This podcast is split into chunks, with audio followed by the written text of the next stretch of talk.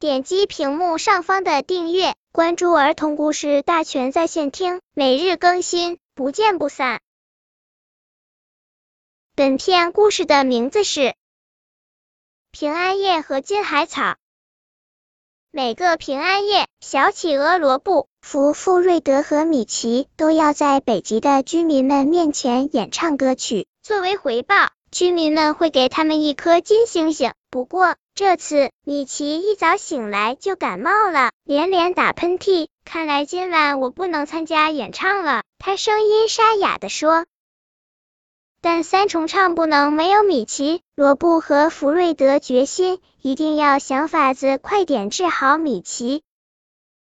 三人一起来到医院，检查完后，罗罗大夫叹口气说道。只有金海草才能治好你的病，但它在遥远的印度洋里才可以找到。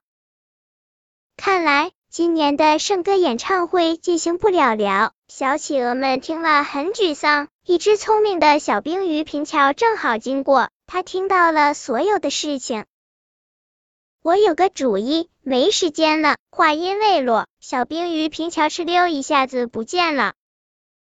平桥聚集了全部的能量，把需要金海草的信号传到尽可能远的地方。北极熊拉姆接到信号，他使出全身的能量把信息发了出去。可拉姆力气小，信号发的不是很远。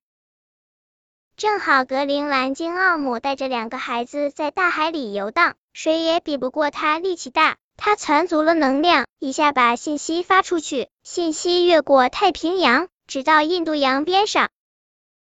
印度洋里的鱼儿都非常善良，一个个把信息传送。不一会儿，一条蝴蝶鱼巴格发现了金海草，它知道时间紧迫，用嘴叼着金海草，飞速朝大西洋游去。别的鱼儿一站一站的接力传送。